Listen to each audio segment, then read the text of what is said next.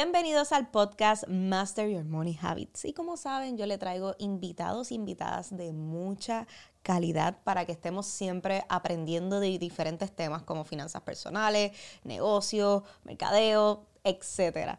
Pero antes de arrancar, me gustaría anunciarles que por ahí viene el Invierte Fest el 28 de octubre en el Centro de Convenciones. El año pasado nos fuimos sold out dos semanas antes y seguramente vamos a hacer lo mismo este año. Así que te recomiendo que cojas tu taquilla VIP o general. Obviamente la VIP tiene la experiencia completa, desde comida con speakers, eh, comida también con el equipo de Infusion Investment, after party, las mejores sillas, etc.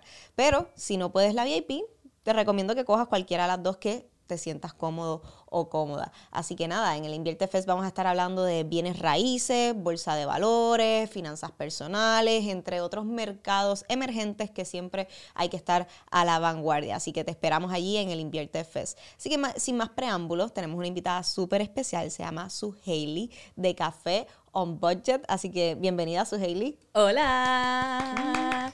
Gracias por tenerme aquí. Yo estoy súper emocionada y súper agradecida por estar en este Gracias a ti, estoy bien contenta de que hayan tenido el espacio para poder venir acá a Infusion Places y compartir con nosotros. Y hoy tenemos un tema bien interesante y me encanta eh, porque yo he visto ya su contenido en los podcasts que ustedes tienen, Café on Budget, en Instagram. Eh, de hecho, el tema que vamos a estar atacando hoy es el cómo salir de deudas sin ganar más. Eh, estuve haciendo unos stories recientemente, como que los temas que financieramente las personas más batallaban, eh, que más le costaban sus finanzas personales, y así que hoy venimos a contestar esas preguntas con sus Hailey. Pero antes de contestar todas esas preguntas, yo quiero conocer más a su Hailey. Eh, ¿Quién era su Hailey antes de Café on Budget? ¿Qué hacía? ¿Cómo ahora yo sé que estás viviendo en Puerto Rico? Así que nada, cuéntame un poquito más de ti para poder conocerte. Claro que sí. Eh, vamos a ver cómo hacemos el cuento corto, ¿verdad? Sintetizado. Exactamente, porque, porque es una historia, ¿verdad? Obviamente cómo es que su Hailey está aquí ahora en Puerto Rico haciendo contenido de finanzas personales, educando a las personas a cómo utilizar mejor su dinero, cómo mejorar su relación con el dinero, con su esposo, ¿verdad? En Café on a Budget. So, em, Manuel y yo, y voy a hablar de nosotros en conjunto y van a ver algunas cosas que puedo hablar de mí como individuo porque nuestro brand es juntos. Manuel y yo nos conocemos desde niños. Nosotros somos como que high school sweethearts, como dicen por allí. Yo no lo digo ah, mucho. Porque, igual que un Víctor, sí, desde la high school, sí. Qué brutal. so, em, y nosotros nos conocemos en muchos espacios, desde niños literalmente, somos del mismo barrio, Barrio Indios de Guayanilla, y es un barrio donde eh, claramente no había mucha, em, la relación con el dinero no era la más efectiva, no era la más positiva, no se hablaba tanto de dinero y si se hablaba de dinero era de unas maneras bien particulares y de cierta manera como restrictiva, como de escasez. Había necesidad, ciertamente. Así que eh, ese fue el foundation con respecto al dinero que nosotros tuvimos. Sin embargo, eh, puedo hablar desde mi punto de vista. Yo tuve unos padres que sí fueron unos fajones. En términos de que quizás ellos no sabían muy bien cómo manejar el dinero, pero sí sabían cómo trabajar.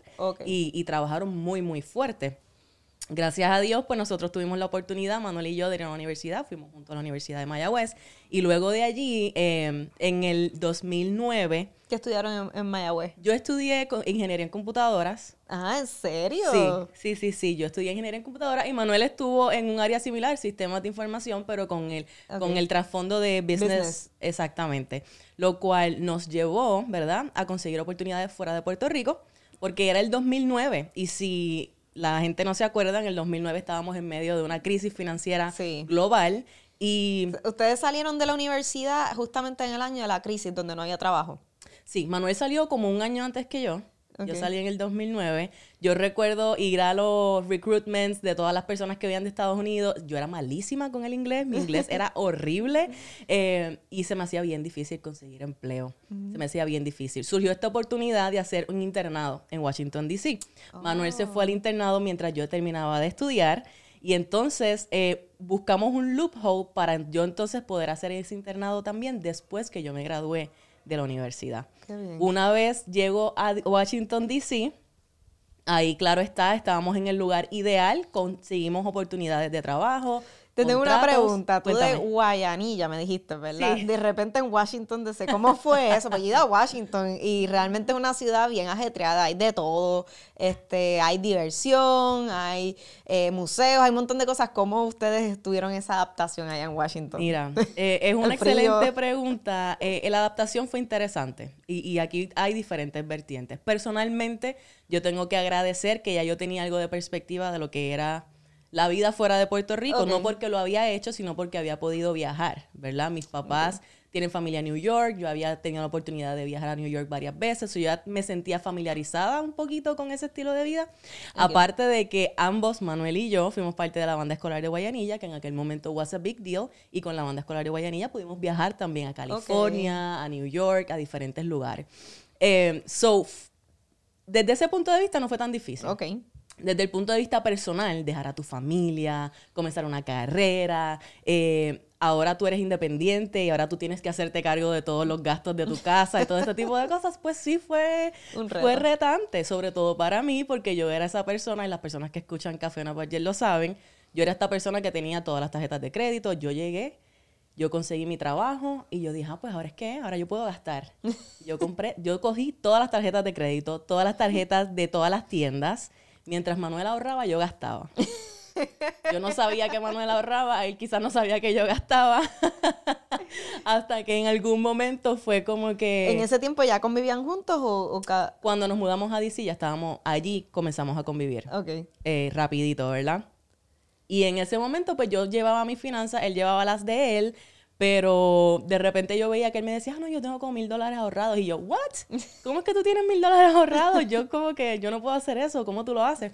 Y ahí fue que empezó esta cuestión de comenzar a mirar qué era lo que él estaba haciendo. Él me empezó entonces a educar, ya él estaba tomando ciertas inversiones. Eso es bien interesante, eh, la parte, y recibo muchas preguntas de esto, de la parte administrativa de finanzas en pareja. Y está interesante que tú me dijiste, nosotros empezamos como que cada cual con lo suyo y de repente yo empecé a ver que mi pareja le iba bien y, y me empecé a dar curiosidad. Tengo personas que me dicen, no, que mi pareja pues no tiene el conocimiento o tal vez no está en la misma página que yo. ¿Cómo ustedes hicieron para decir, ok, estamos en páginas diferentes, pero queremos como que ir en una misma dirección con meta financiera? Pues yo pienso que esa es la clave, tener metas financieras, Ok. ¿verdad? Yo quizás en ese momento no tenía unas metas muy claras, no estaba pensando mucho en el futuro, estaba viviendo el presente, como yo Ya. pienso que sucede en la mayoría de los casos. Yo vivo hoy, life is now, YOLO, ¿tú me entiendes? Olvídate. Eh, pero una vez comenzamos a tomar en serio, ¿verdad? El hecho de que íbamos a continuar viviendo juntos, de que teníamos ese compromiso, de que queríamos eh, Crecer. y hacer una boda en ese caso, porque no nos habíamos casado. eh, nosotros contamos que nuestra boda fue nuestra primera meta Financiera. financiera, en conjunto. Pero para llegar allí tuvimos que pasar por ciertos pasos y mirar qué era lo que estábamos haciendo uno con el otro. Yo sentarme a ver esas tarjetas de crédito. este, y fue, fue un proceso, fue un proceso hasta que finalmente fue como, queremos hacer una boda. Para nosotros era importante, ya llevábamos años viviendo fuera de Puerto Rico. Nosotros queríamos hacerla en Puerto Rico, que estuviera toda nuestra familia, que estuvieran nuestros amigos. Nosotros queríamos, queríamos hacer un party para la gente en vez Claro. de una boda para nosotros. Y necesitábamos dinero porque nuestra familia no tenía los recursos para pagarnos una boda, ¿me entiendes? So, tú pusimos la meta, vamos a ahorrar X cantidad de dinero. Y ahí lo tomamos como si fuera una competencia. Y lo hicimos un juego. Lo hicimos un juego. Eso está súper cool, Sí, me gusta. sí, y funcionó. Una competencia sana y, y como un juego. Es que al fin y al cabo yo, yo digo que el dinero es como un juego. Exacto. Hay unas reglas y tú puedes utilizar esas reglas a tu favor y ganar en él. Exactamente. Yo no sabía las reglas, pero con la ayuda de Manuel, él me empezó a educar un poquito. Yo empecé a quizás abrir mi mente un Ajá. poco y a permitir recibir información de su parte. eso es importante, Eso claro. es importante, ¿verdad? Porque uno no lo sabe todo, uno actually sabemos bien poco. Así que tenemos que buscar que aprender de todas las personas a nuestro alrededor. Siempre se puede aprender de alguien. Y que es mejor que la persona que está durmiendo contigo todas las noches, ¿verdad? Y desde allí, lo que fue esa meta financiera y lograrla y tener esa boda y tener ese party, que todo el mundo la pasara tan bien, pues allí comenzó, esa fue la semilla de, ok, ¿cómo vamos a continuar? ¿Cuál es la próxima meta? ¿Qué tenemos que hacer? Un- Unimos nuestras finanzas, eh, fuimos por varias iteraciones de cómo manejar nuestras finanzas. Tenemos una cuenta junta, ambas otras separadas, luego fuimos a tener todas las cuentas juntos. Fue un proceso de años ¿verdad? Claro. Compramos nuestra casa, comenzamos a ver inversión, etcétera. Y hablando de eso, ¿qué consejo tienes para estas parejas que están en esa etapa? Que tal vez tienen una relación que ya saben que va para que es algo serio, se están mudando juntos y no saben cómo, o sea, quién paga la luz, quién paga el agua, cómo nos hacemos, nos dividimos 50-50, pero este gana más, este gana menos. ¿Qué, ¿Qué tips tú podrías recomendarle a estas personas que están empezando relaciones más estables, pero no saben qué hacer con, con el dinero financieramente? Bueno, de primera intención, tú tienes que empezar a tener conversaciones de dinero. Porque eso es lo que yo veo en mi experiencia con nuestros clientes, que quizás no se da tanto. Me está gustando que hay muchos jóvenes que nos están llegando en pareja, que quizás no están casados todavía, pero ya están planificando en conjunto. Pero lo primero es empezar a tener conversaciones. Si es difícil tener conversaciones de primera intención, demuestra curiosidad por la otra persona. ¿Cómo era, cómo tú creciste? ¿Cómo era, cómo se hablaba de dinero en tu casa? ¿Cómo es, qué pasaba cuando gastaban? ¿Gastaban así? ¿Tenían tarjetas de crédito? ¿Peleaban por dinero? Crea esa curiosidad en la persona para que entonces se pueda abrir La a la comunicación. Y una vez ustedes tienen comunicación, pueden trabajar en conjunto para determinar cómo es mejor para ustedes manejar sus finanzas. Eh, no hay un cookie cutter approach. Las finanzas son personales. Finanzas personales son personales, ¿verdad? Definitivo. So, para ti puede ser que funcione tener una cuenta conjunta para manejar lo que son los gastos de tu casa, los gastos que son de Conjunto. ambos, y ustedes entonces pueden establecer una distribución para esa cuenta. A mí me gusta que la distribución sea equitativa, no necesariamente tiene que ser 50-50, pero si por ejemplo tú y yo estuviéramos juntas en, una, en un escenario, ¿verdad? Eh, más abierto, digamos, pues quizás digamos que tú haces el doble que yo, pues tú llevas 66%, que es el doble de tu, de tu cheque a tu cuenta, yo llevo mi 33% a la cuenta y con todo eso cubrimos lo que son nuestros gastos. El punto es, entre Manuel y yo, nosotros eh, ganábamos bastante similar, so era bastante 50-50 lo que llevábamos a esa cuenta en conjunta. Hay personas que les gusta hacerlo 50-50. Sí, pero hay, en ocasiones ocurre de que esta persona gana el triple que yo o el doble que yo. Eh, y, por ejemplo, pues este apartamento representaría, eh, por poner un ejemplo, el 70% de mis ingresos, pero para la otra persona representa un 10 o un 20. O aquella está más cómoda que yo viviendo.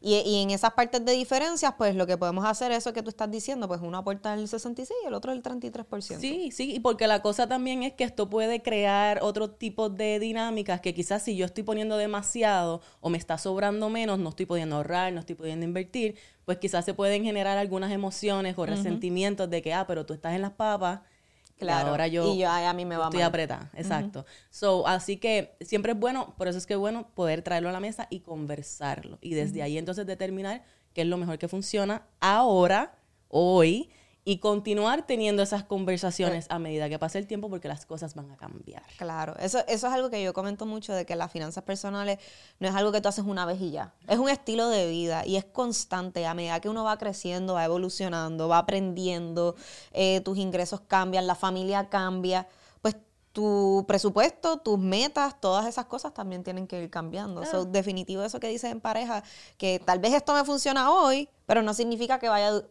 vaya a ser así siempre. Es simplemente vamos a empezar así, vamos a ver cómo va y después vamos viendo que otras cosas nos pueden ir funcionando. A nosotros nos encanta sugerir que hagan money dates. Y pues son money dates, pueden ser mensuales, semanales, como a usted mejor le parezca. Pero el punto es, siéntese a verificar cómo están sus finanzas, cómo ustedes se sienten, de cómo el progreso que se ha hecho, qué aspiraciones hay. Y quizás hay algunas metas que tú tienes que te gustaría traer a la mesa que no has traído todavía. Y que cuando tú las traes, como que, ah, ok, vamos a trabajar en, eso, cómo podemos acomodarnos, ¿verdad? Y ahora yo digo que tienen que sentarse para que puedan remar en la misma dirección. No que tú vas por Belén y yo voy por el otro lado y estamos remando, remando, remando y no vamos para ninguna parte. Me gustó la parte que tú dijiste que tú, o sea, no es que me gustó, que me, me pareció interesante de que tú me estabas diciendo que tú eras la persona gastona y tu pareja era la- lo opuesto, era como que el que ahorraba.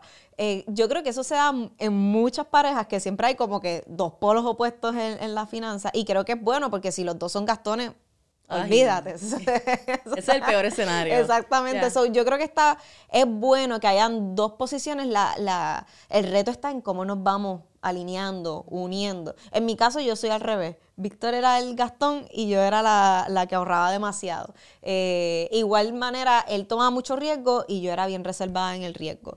Este, y obviamente como ambos pudimos aprender uno del otro. Pero lo que te iba a comentar muchas personas han, venido donde mí, mira que mi pareja gasta mucho, que no sé qué hacer con él o con ella. Tú que estuviste desde la otra, desde el otro lado, desde la perspectiva de, que tal vez gastabas mucho, ¿qué tip tú le darías a esas personas que tienen una pareja que gasta mucho y no saben qué hacer? ¿Cómo pues manejar esa situación? Primero que todo, hay que tener paciencia. Lo segundo, hay que ser, de nuevo, la comunicación es clave. Voy a decir esa palabra nueve mil veces en esta entrevista. Este, y lo tercero es que en esas conversaciones tú tienes que mostrar mucha compasión.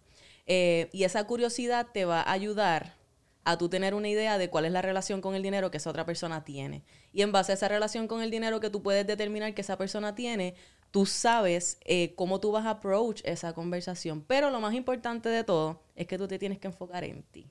Tú no puedes obligar a nadie más a cambiar. Tú no puedes obligar a nadie más a cambiar. Esto es algo que en lo que sea, si tú te sientes llamado o llamada a cambiar o a crecer de alguna manera, tú enfócate en hacerlo, en, en tú llevar tu mejor versión a cabo, porque ahí es cuando tu pareja se va a dar cuenta de que, espérate, fulana está cambiando, ¿Qué es lo que tú estás haciendo? Y quizás esa curiosidad pueda surgir y ahora la persona está abierta a recibir. O quizás no le gusta que tú estés cambiando y ahí entonces tienen otras decisiones que tomar. Pero tú no te puedes quedar estancado esperando a que la otra persona cambie. Y eso va para todo. En nuestro caso, eso sucedió con el fitness. Manuel empezó, nosotros éramos obesos los dos, pero un nivel heavy, literal. Eh, y él empezó a cambiar su hábito de alimentación y de ejercicio. Y cuando yo lo vi que empezó por este flaco, fue como que, espérate, ¿qué tú estás haciendo? Yo fui para allá y le metimos y nos volvimos, obsesionamos con el fitness. Y de la misma manera, yo después, cuando me obsesioné en el fitness tanto, yo empecé a hacer powerlifting. Y cuando Manuel me vio haciendo, levantando 200, 300 libras, le estaba, espérate, espérate, yo, tú no puedes levantar más peso que yo. Yo voy para hacer powerlifting. y así, ¿verdad? Nos manteníamos motivados constantemente. Y así mismo es con las finanzas. Si ya a mí me va bien, Ahora yo puedo decir, ah, pues yo puedo irme de viaje porque tengo tanto dinero ahorrado. Y la otra persona que gasta mucho te va a mirar como que, ah, pero ¿cómo es que tú puedes irte de viaje? Ah, pues porque yo estoy haciendo esto, vamos a la mesa, vamos a hablar, te voy a enseñar, ¿verdad? Los resultados hablan por sí solos. Exacto, so enfócate en ti y trae tu mejor versión que la otra persona, entonces su trabajo es o keep up o salirse del juego. Me encantó eso. Y había interrumpido tu, historia, pero me gusta porque a medida que vamos contando historia vamos educándonos. Eh, me contaste que estabas en Washington DC, que estaban trabajando, que ya ahí tuviste a Manuel básicamente creciendo financieramente y que tú te querías poner al día. ¿Qué ocurrió después de eso? Pues mira, después de eso hicimos las cosas que todo el mundo hace. Tú compras casa, tú compras carro, te vas de viaje, vives la vida, estás en happy hours, estás con amistades.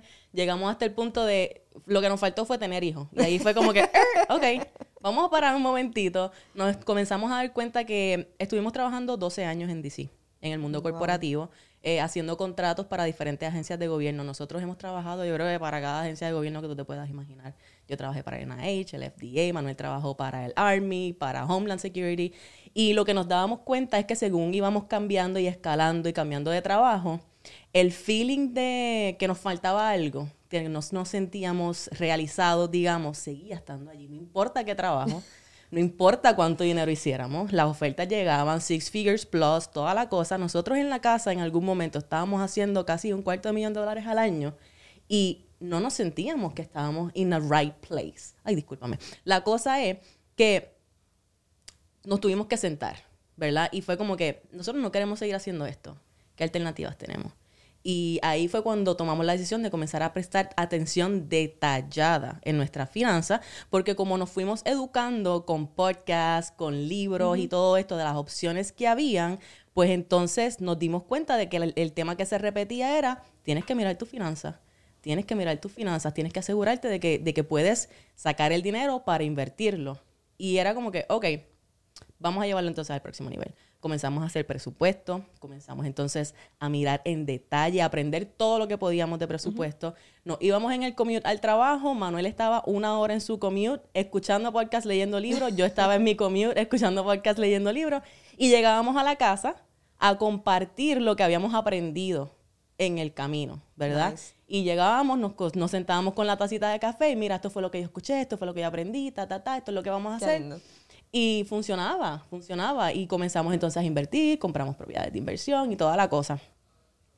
Nos dimos cuenta de que alrededor de nosotros, nuestras amistades eh, y las personas que conocíamos no estaban quizás tan conscientes de lo que nosotros estábamos aprendiendo. Quizás algunos pocos, que esos eran los que siempre estaban con nosotros, con los que estábamos soñando, con los que estábamos trabajando, que es importante siempre tener ese círculo contigo.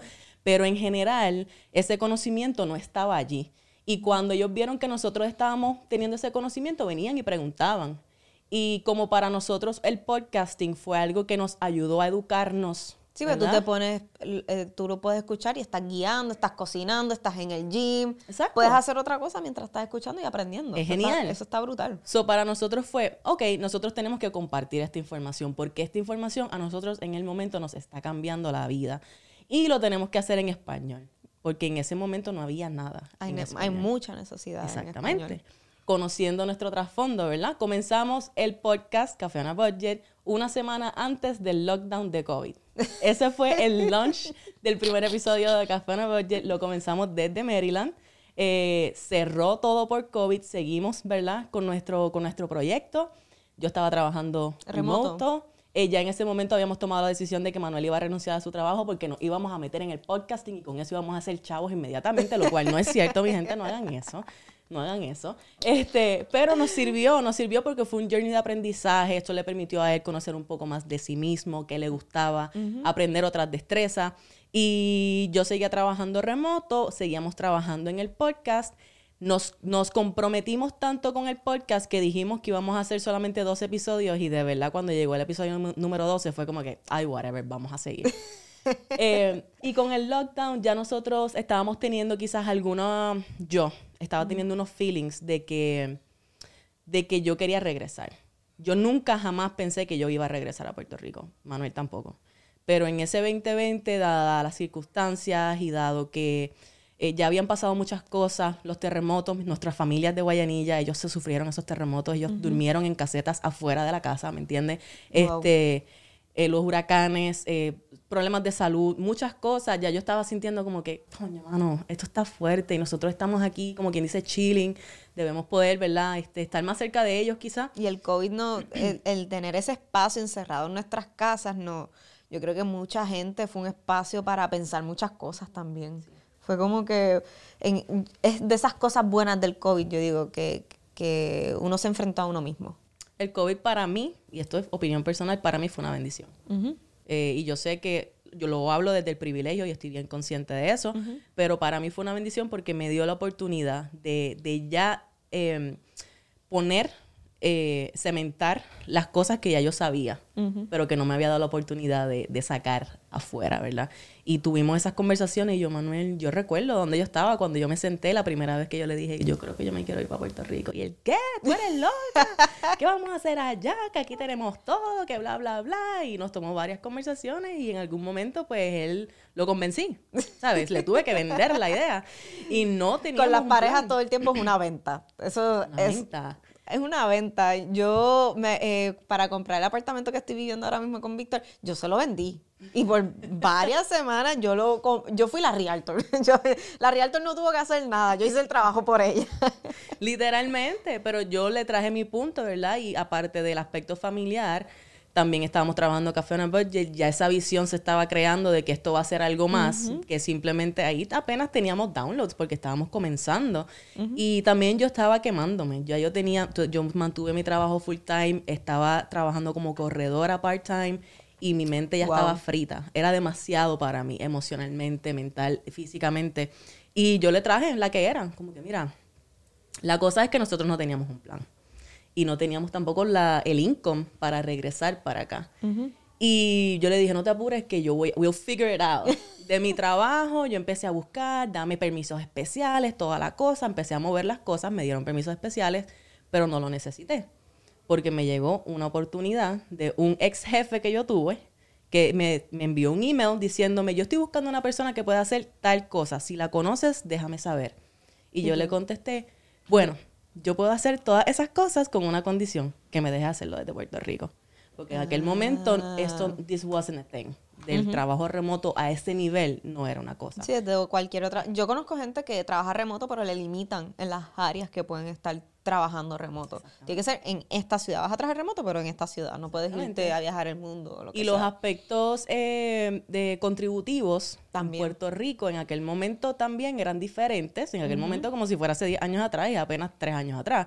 Este, y, tuvimos que hacer unas movidas distintas, hacer una institución aquí, una corporación, etcétera, pero se dio, así literal. De que el jefe, el dueño de la compañía, lo que me dijo en la llamada fue, ¿qué es lo que tú quieres? Y ahí, cuando alguien te dice qué es lo que tú quieres, you better know qué es lo que tú quieres. Porque ellos, ok, esto es lo que yo quiero. Yo quiero tanta paga, yo quiero trabajar desde Puerto Rico, ta, ta, ta, ta, ta. ¿Se puede o no? Sí, podemos hacerlo. Nice. Ok, perfecto. We got it, nos podemos ir. Vendimos la casa en cuestión de días, nos montamos, vendimos todo toda la casa casi casi la regalamos. La casa no, las cosas de adentro casi casi regalamos todo, que eso fue un frenzy loco. ¿Y las, otras, ustedes tenían otras propiedades allá? Sí, ¿Las, tienen?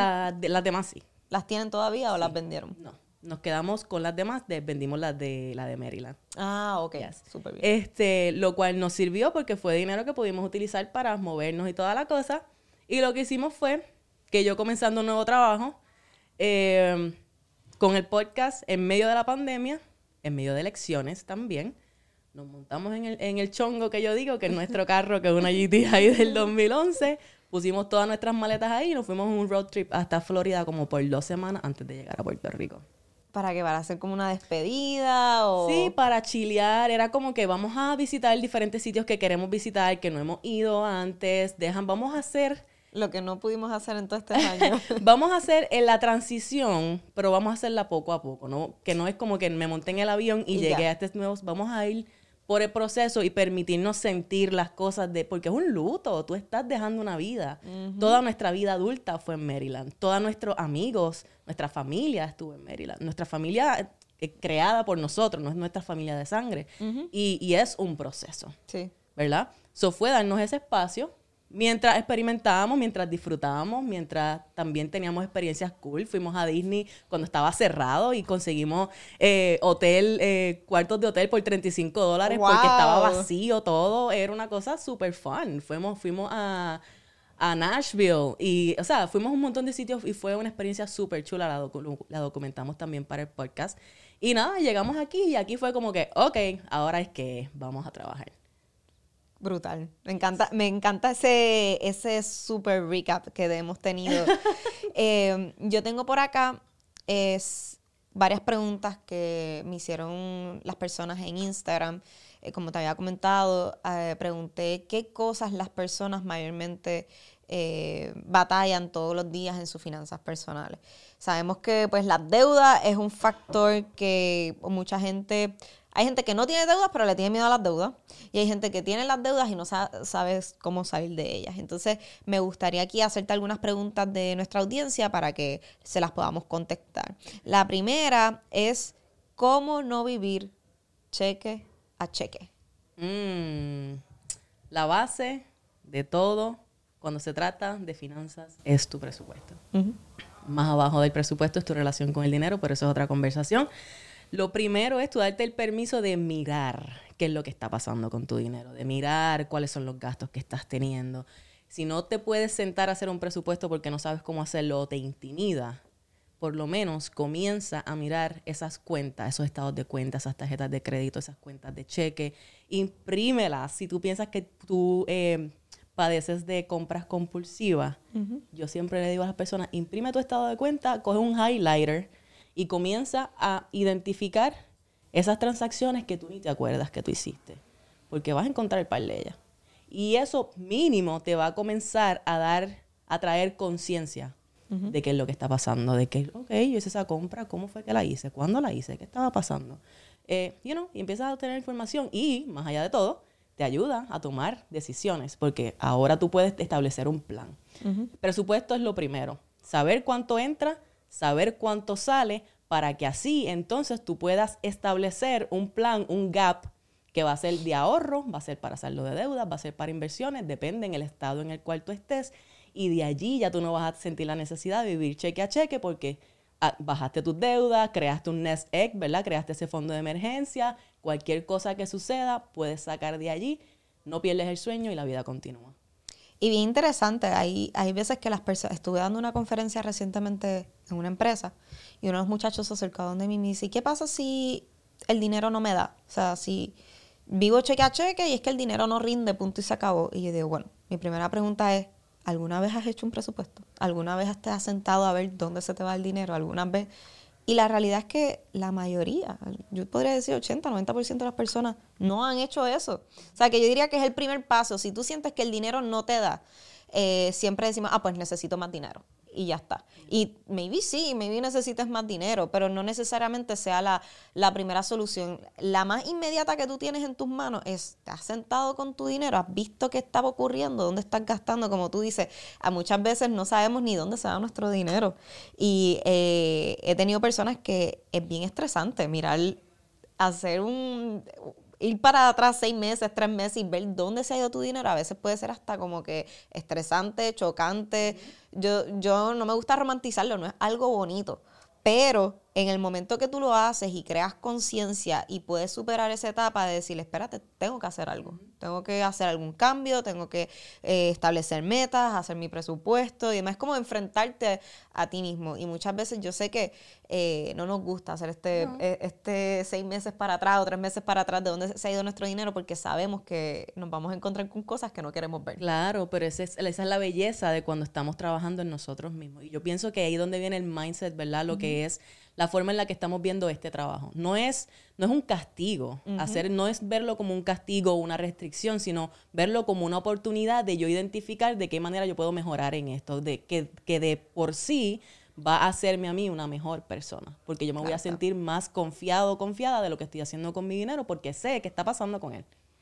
Y hay una estadística que, que menciona que lo que es África, y Latinoamérica son las personas que menos educación financiera tenemos. O sea que yo digo, uno de mis fines eh, como entidad educativa sobre inversiones, finanzas, es que esa estadística cambie.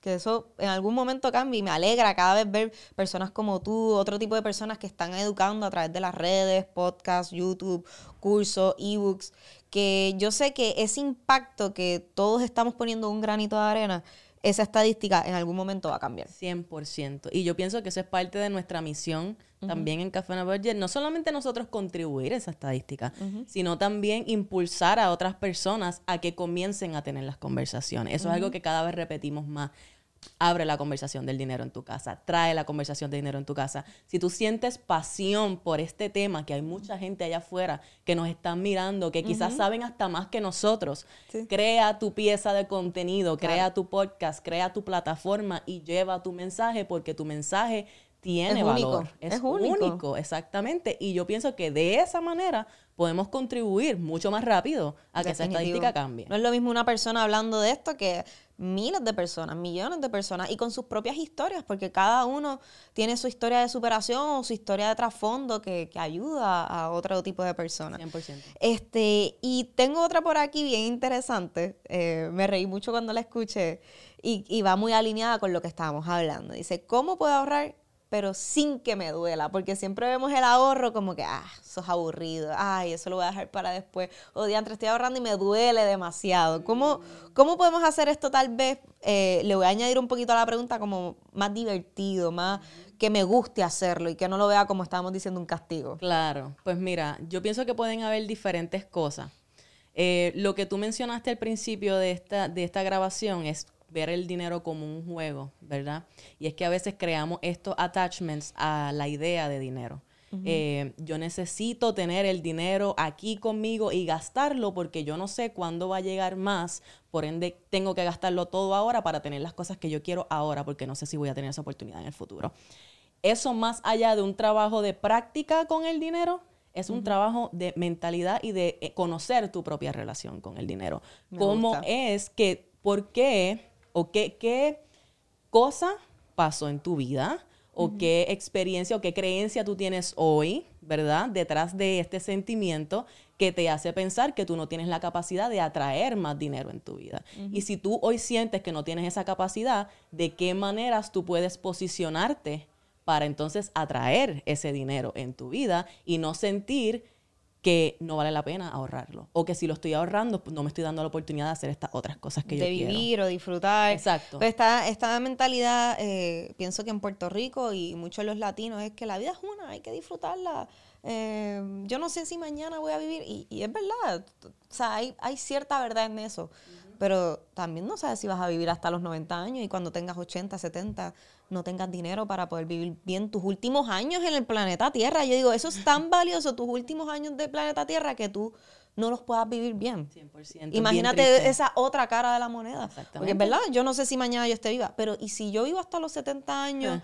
y cuando llegue a los 70 no tengo una casa, no tengo eh, retiro, no tengo, eh, vivo con mis hijos o vivo, no sé, en algún otro sitio por no tener la capacidad por haberme planificado? Le estamos dando la responsabilidad de nuestra vida a otra persona, ya sea a nuestros hijos, ya sea a nuestros padres o a quien sea, o ya sea el sistema. Al gobierno ¿Y cómo es que vamos a permitir que el gobierno tome? ¿Qué te hace a ti pensar que el gobierno va a tener, a tener en cuenta tus necesidades particulares en ese momento? Eso no es así, no funciona así, ¿verdad? Lo otro con respecto a los ahorros, yo pienso que es importante entonces que tú puedas atar una meta que sea significativa para ti a ese plan de ahorro. Hay veces que las personas piensan que es ahorrar por ahorrar y no es así. Correcto, eso Es, me gusta. ¿Verdad? Tú quieres ahorrar porque tienes una meta. Quizás de primera intención tú quieres tener un fondo de emergencia. ¿Por qué tú quieres tener un fondo de emergencia? Porque tú no quieres vivir con el estrés de que se te rompa el carro o de que tienes que pagar el malvete o de que pasó algo con la nevera en tu casa y ahora tú te vas a quedar corto este mes porque tienes que sacar el dinero de lo que es tu cheque mensual. O te dieron una multa como a mí hace un mes. ¿Verdad? Qué diferente es que tú dices, ah, me dieron la multa, ah, pues yo tengo, tengo los ahorros, pagué y seguí con mi vida. Exacto, no te hace un boquete en el bolsillo. Puedes vivir, no tienes ese estrés, no tienes esa ansiedad, puedes dormir en las noches. Esa puede ser una meta inicial. Hay personas que su meta es comprar una casa.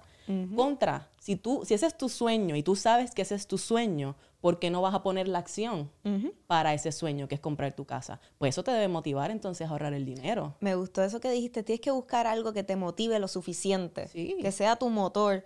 Porque al fin y al cabo, eso, si tú lo haces por hacer, en algún momento te vas a cansar y decir, olvídate, mejor me disfruto lo de ahora. Pero el tener metas financieras, el tener eh, planificación, el decir, yo quiero esto, es lo que te motiva a estar todos los días, espérate, no, no me voy a comprar esto porque yo tengo esta otra meta que me motiva lo suficiente, que es más grande que este, esto instantáneamente. En mi caso, la primera vez que yo ahorré, ahora que me pongo a pensar, fue para un viaje. Cuando Yes. tenía como 16 años, un viaje que va y me dijo, no hay chavo. Y dije, ah, pues no hay chavo, yo voy a buscar mis chavos. No, y fue como esa motivación de que no, yo no voy a salir al cine, no voy a ir para acá, no voy para allá, voy a trabajar, voy a hacer unos chavitos aquí, voy a lavar unos carros porque yo me quiero ir de viaje. Yo te voy a contar que yo he hablado de esta gente ya hace un tiempo eh, en el podcast de nosotros, son unos grandes amigos de nosotros. Ellos se fueron de honeymoon por un año completo. Wow. Pero lo que la gente, eso está brutal y Sí, bello y sí, ¿verdad? grandioso. Lo que la gente no ve fue que ellos estaban ahorrando el 70% de su cheque por años para ellos poder irse y hacer ese viaje. Pero que eso era un sueño para ellos. No era solamente un sueño, ellos de un sueño lo llevaron a una meta y tomaron la acción de vamos a ahorrar y quizás hubo cosas y sacrificios que ellos tuvieron que hacer Sacrificio. ¿verdad? Para entonces después poder irse por un año y ver el mundo y tener esas experiencias de vida que lo hicieron ahora crecer. Eso me parece genial. Lo- muchas veces hay personas que tal vez quieren lo mismo que otras personas tienen, pero no entienden qué sacrificios tuvieron que hacer para llegar ahí. Claro. A mí me pasaba con mis amistades, me decían, ay, pero ¿qué tú haces para, como te digo, a mí mi debilidad, me encantan los viajes. Esas son de las cosas que yo digo, yo por eso hago lo que sea. Pero yo no tenía tal vez la cartera del último modelo, no tenía los tenis, tal vez no me compraba mucha ropa porque no era algo que me, me llenaba, sino que me llenaba esta otra cosa. Y mi amistad, ¿cómo tú haces eso? Y yo, bueno, pues yo no tengo ese iPhone, yo no tengo esa cartera, yo no tengo todas estas cosas que tal vez tú tienes y que bueno, si te gustan y te las disfrutas, maybe esa es tu meta, pero mi meta es esta y entonces yo sacrifico estas otras cosas para poder darme esta meta que tanto deseo. 100%. Y- Pero tienes que decidir que eh, hay, hay veces que hay que poner en prioridad, ¿verdad? No podemos Siempre. tener todo. O sea, ah, yo quiero el jet privado, quiero la mansión, quiero esto, te vas a endeudar genuinamente por más dinero que tú tengas. Así que una de las cosas que yo digo mucho es diseña tu vida de rico. No se tiene que parecer a la del otro. Porque el otro tiene una mansión y un Ferrari y tú no tienes que tener lo mismo. Maybe para ti te, lo que te gusta es, qué sé yo, una casa terrera en no sé dónde, en el campo, con vacas y, cabras y demás, y eso te hace feliz. So, eh, no te puedes comparar con otras personas, que eso es fundamental. Pero ahí viene una parte que es la parte que yo pienso que es la, es la clave y es lo más difícil para nosotros implementar, y es conocernos a nosotros mismos qué es lo que yo quiero, qué es lo que yo deseo, más allá de lo que yo he sido programado a querer y desear, qué es lo que verdaderamente a mí me, llama. Exactamente. Y darnos la oportunidad de ir tras de eso. Pero para eso tenemos que sacar tiempo, estar con nosotros, estar en esas áreas un poquito incómodas, ¿verdad? Y recibirnos con todo ese amor y compasión y permitirnos entonces decir, ok, so, esa es quien yo soy. voy tras eso, me voy a atrever. Claro, van a haber dificultades como todo, pero es posible. Pero no hay nada mejor que tú puedas hacer en esta vida que conocer quién tú eres verdaderamente. De ahí es que salen e-, esas metas. Porque volvemos, uno ve en Instagram, uno ve cosas en las redes y Ah, pues yo quiero eso mismo, sí. ¿Qué, qué, qué es el rico? ¿Qué es tener dinero? Ah, pues yo creo que es estas cosas. No, no, es, es un espacio bien personal. Es un espacio donde tú te haces preguntas y como tú estabas diciendo, son incómodas. A veces son hasta... Yo me he encontrado en ese proceso de, de hasta frustración de que como que, espérate, ¿qué es lo que yo quiero ahora? Ya, ya logré estas metas financieras ahora qué es lo siguiente, porque lo que es siguiente para una persona no necesariamente es lo mío. Y, son unos procesos que eh, son incómodos, pero son bonitos. Cuando tú después puedes ver, wow, qué bueno que me di esa oportunidad de incomodarme, de pensar y de ir dentro de mí, que era lo que genuinamente quería. Eh, la otra pregunta que tengo por acá. Me acabo de graduar. Eh, tal vez hice una carrera, ya sea ingeniero, doctor, administración de empresas, cualquiera que sea la carrera, eh, voy a empezar a trabajar, pero tengo este préstamo estudiantil que no sé ni qué hacer con él, cómo empezar a pagarlo, qué debería hacer, pago el mínimo que me están diciendo, pago un poquito más. ¿Qué tú le recomiendas a esas personas que ya terminaron su carrera, están ahora trabajando y su préstamo estudiantil tienen que hacer algo? Tienen que... Exactamente. It's due. Pues mira, hay varias cosas eh, desde nuestro punto de vista que tú puedes hacer. Primero es que tú vas a tener, creo que te dan seis meses desde que tú te gradúas para comenzar a pagar. So, yo pienso que en esos seis meses es cuestión de tú ponerte los pantalones bien puestos, comenzar a mirar ese nuevo presupuesto, porque ahora si tienes un trabajo, los números cambiaron, es un live event, hay que volver a mirar en detalle. Establecer entonces unos buenos gastos en base a lo que va a ser ese ingreso. So, presupuesto número uno. Lo número dos, hay que ver si tenemos deudas que tengan una prioridad más alta. Porque, ¿a qué me refiero? Si tus préstamos estudiantiles son federales, ¿verdad? pues yo pondría prioridad a otro tipo de deudas de consumo. Digamos, si tengo tarjetas de crédito y este tipo de deudas que tienen intereses altísimos, esa es mi prioridad. Y mientras tanto voy pagando mi pago mínimo de los préstamos estudiantiles. Si yo me doy cuenta que aún así yo no estoy pudiendo pagar esos préstamos estudiantiles, ese mínimo se me hace difícil, no tengo el ingreso suficiente, pues eh, para los préstamos federales hay ciertos tipos de programas donde te permiten a ti ajustar lo que es tu pago mensual.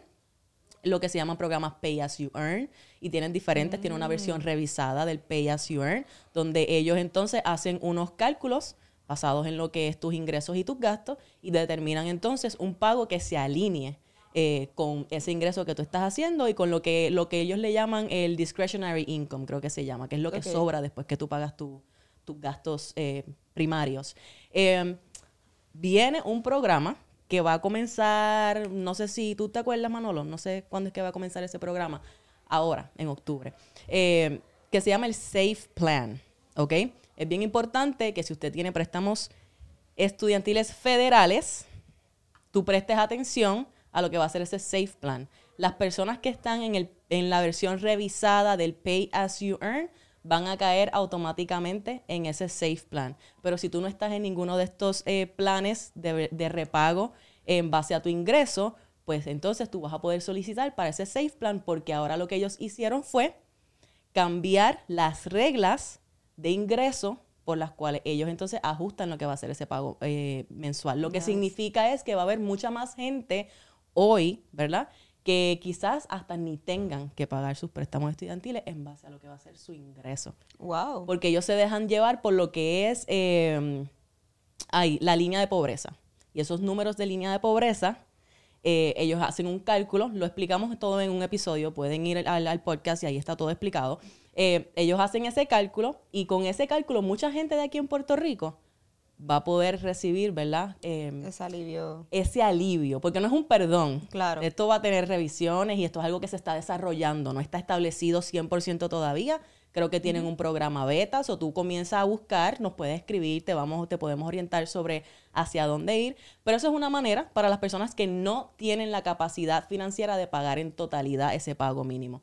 Si tú tienes un ingreso alto, yo te diría que después que tú pagues esos préstamos eh, de alto interés, pues entonces continúes eh, poniendo, eh, pues, con- continúe utilizando entonces ese préstamo estudiantil como parte de ese plan de pago de, de saldo de deudas. Para entonces, si tienes, porque si tienes el ingreso, pues you're gonna pay it. Eso, eso That's te iba a preguntar. Si fuera el caso de que eh, tengo unos buenos ingresos, eh, ¿qué debería hacer? ¿Debería aportar más para saldarlo antes, ahorrarme intereses o simplemente seguir con, con unos pagos? eh, si me acabo de graduar, estamos hablando. Sí, no, yo diría que eso va a depender de cuáles son tus metas personales. Si tú tienes otras metas que quizás tienen más prioridad, saldo de deudas de alto interés, quizás comprar una casa, pues yo diría que tú sigues pagando el mínimo hasta que entonces tú digas, ok, ahora es que me toca mirar allí. Préstamo personal federal para mí personalmente no es la prioridad. La prioridad. Yo quiero establecer todo lo demás, sentirme que estoy en una buena capacidad, que estoy ahorrando un buen chunk y luego entonces de ese buen chunk que estoy ahorrando puedo sacar extra y comenzar entonces a pagar esos préstamos estudiantiles si estoy en esa posición. Perfecto. Y lo importante es pagarlo, porque tengo entendido que los préstamos eh, estudiantiles federales es de los únicos préstamos que pueden, si tú no repagas, que pueden ir en contra ti a nivel... Los préstamos estudiantiles federales no se van en una quiebra. Exacto, no se pueden borrar en una No quiebra. se borran en una quiebra. So, la idea es que tú los pagas. Ahora, y esto puede ser una conversación más larga, ¿verdad? Sabemos que la administración Biden está tratando de hacer todo posible de cumplir su promesa de traer un, eh, Un perdón. un perdón. Eh, sabemos que ese perdón fue vetado, ¿verdad? Y este safe plan es como que la forma, el loophole para tratar de, de cierta manera, darte ese perdón sin darte el perdón. La realidad es que si tú pagas esa cantidad que el safe plan te da por 20 años, luego de 20 años, debas lo que debas, ese, ese préstamo ya se elimina. Uh, eso está bueno. Sí. Hay que hay escuchar ese episodio. Hay otras reglas. ¿Sabes el número o no de casualidad en tu No, pero te lo YouTube? podemos dar para que lo pongas por ahí. Perfecto. Pues ya saben, pueden ir al YouTube o al podcast de Café on Budget y pueden escuchar ese episodio completo, detallado de los préstamos estudiantiles. Tengo otra por acá. Eh, tengo, mis deudas son mucho más altas que mis ingresos. ¿Qué puedo hacer para saltarlas? Mm, mm, mm. Ok. Esto está asumiendo que tú haces tu presupuesto. Lo primero es eso. Yo creo que la respuesta a casi todas las preguntas va a ser, tú vas a empezar por Empieza por tus números. Eso es lo, Empieza lo- por tus números. Todo el mundo hay que empezar por ahí. Ok. Existe lo que es el plan de saldo de deudas, ¿verdad? Eh, hay un plan de saldo de deudas, hay diferentes tipos de planes de saldo de deudas. Eh, el que nosotros hablamos más es el Debt Snowball. Eh, el hecho, el cómo funciona el Debt Snowball es que tú vas a hacer una lista de todas tus deudas en orden de balance menor a mayor. Y la idea es que cuando tú haces tu presupuesto, tú puedes entonces identificar qué ajustes tú puedes hacer en tus gastos para encontrar un poquito de dinerito extra, ¿verdad? Porque casi siempre lo que son gastos de gastos variables, ¿tú sabes en qué gastamos mucho? Aquí en Puerto Rico con los clientes que vemos, En ropa. comida, Comida. en ropa, las personas que son compradores compulsivos, Ropa y saben comida. que se van para las tiendas, para Marshalls y la cuestión y ahí Marshall, Dios por mío. lo, Dios por mío, lo encanto. eh, so busca esos gastos de entretenimiento, de ropa y comida. Casi siempre cuando nosotros decimos, ah, yo gasto 500 dólares en comida, casi siempre tú estás considerando lo que son tu, lo- la compra, Ajá. ¿verdad? Pero no estás considerando la salida afuera, los restaurantes, los almuerzos, los cafés, los, you know, Alcohol. los- el alcohol, ese tipo de cosas.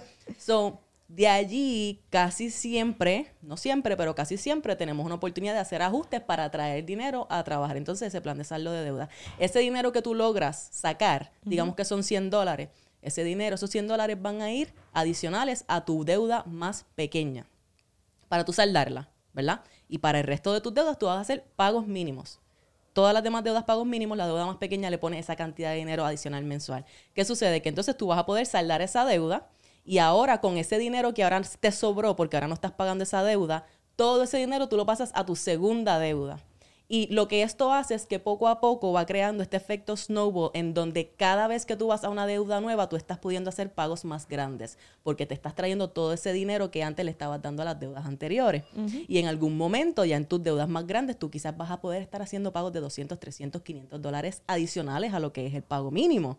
Y ahí tú vas a poder ver ese efecto mucho más rápido y vas a poder mantener esa motivación de que, ay, contra, estoy, estoy saldando las deudas, pero hay algo que es bien importante que se nos olvida, sobre todo cuando tenemos deudas de consumo, y es que el primer paso antes de empezar a hacer este plan de saldo de deudas es ajustar lo que es la utilización de esas tarjetas de crédito. Sí, porque al final al cabo, si tenemos deudas es porque seguramente tenemos malos hábitos financieros. So, hay que enfocarse en mejorar también esos hábitos financieros. Pues tengo por acá que hay una estadística que dice que el 82% de las personas que salen de deuda vuelven a ella. Porque ahí, tú sabes, hay diferentes trucos de salir de deudas rápidos y etcétera, que hay gente que le funciona, pero volvemos, eh, aquí el, lo, lo, principal yo diría es bueno saldar tus deudas, pero lo que te va a ayudar a no volver es cambiar tus hábitos financieros. es el hábito.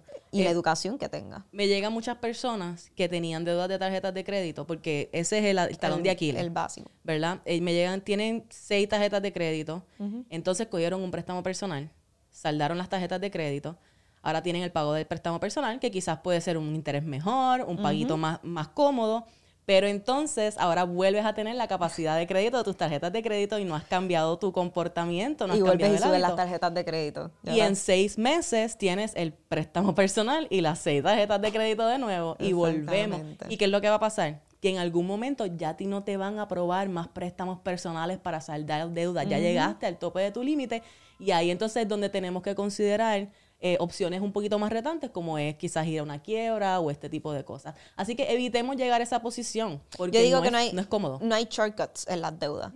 Mientras más shortcuts tú busques, eh, no necesariamente te vaya a ir mejor. So, eh, parece aburrido, parece, no es lo más sexy, como yo digo, en la finanza, pero la mejor manera de saldar deuda es lo que estamos hablando aquí. Busca en tus gastos dónde se te está yendo el dinero, ajusta tu presupuesto y designa ese dinero ahora para saldar deuda.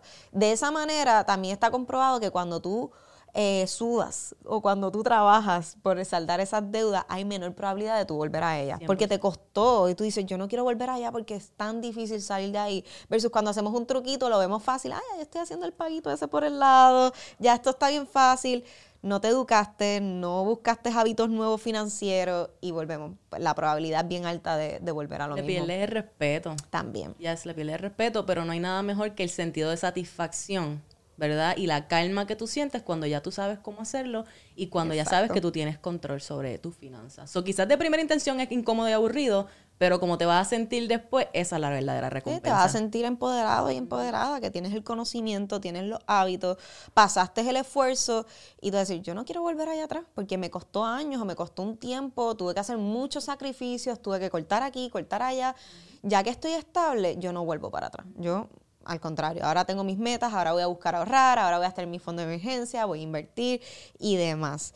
Eh, Suheili, de verdad que me ha encantado este podcast, ha sido maravilloso. Yo sé que la gente se lo ha disfrutado un montón, que han aprendido mucho. ¿Cómo te pueden buscar en las redes sociales? Eh, este es tu momento de brillar. Cuenta todo lo que ustedes tienen para que la gente pueda buscar más de ustedes y, si les gustó eh, este episodio, te puedan conocer más en tu red. Seguro que sí, tenemos muchísimo más contenido relacionado a este gran tema y no solamente del aspecto práctico, sino también el aspecto de cómo trabajamos esa mentalidad y esa relación con el dinero, inversiones, etcétera. Antes que todo, te quiero dar las gracias a ti, Gilsi, por tenerme en este espacio. Fue una experiencia brutal. Y nos puedes encontrar eh, Instagram como Café on a Budget, cafeonabudget.com. Ahí está el website, puedes encontrar todo lo que está relacionado con nosotros, nuestra historia, los podcasts, etcétera. Eh, actualmente estamos ofreciendo servicios de consulta para las personas uno a uno. Estamos trabajando consultas individuales, paquetes de consultas para aquellos que tienen más trabajito que hacer y quieren accountability y llevarnos de la mano, ¿verdad? Este, eso es lo que estamos trabajando. Vienen unas cosas bien chéveres para el año que viene que todavía no estamos anunciando y estamos en ese trabajo del market research todavía. Así que pendiente por allí. Y también eh, yo como Suheili Matos, en Instagram me encuentras como Suheili Matos, y por esa parte eh, me enfoco en trabajar lo que es las finanzas, pero es un trabajo mucho más enfocado a la mujer y en trabajar lo que son esto, estas creencias de dinero, estos patrones de dinero, estas emociones que vienen con el dinero, para ayudarlas entonces a establecer planes prácticos, emocionales y conductuales, también espirituales, para poder entonces continuar eh, logrando lo que son nuestros sueños y diseñando nuestra vida de abundancia. Me encantó. De verdad que yo estoy agradecida de tenerte en este espacio. Sé que se lo han disfrutado mucho las personas. Así que nada, gente, gracias por estar con nosotros hasta lo último. Espero que puedan, eh, hayan aprendido mucho. Y la parte más importante es poner todo este conocimiento en acción. El conocimiento sin acción no vale nada. Así que ya tienes esto de tu parte. Ahora es sentarte. Si quieren contactar a su Hailey, a Café on Budget, si quieres tú misma sentarte a hacer tu presupuesto, pero el punto es que tomes acción. Así que nada, gracias por habernos escuchado. Nos vemos hasta la próxima.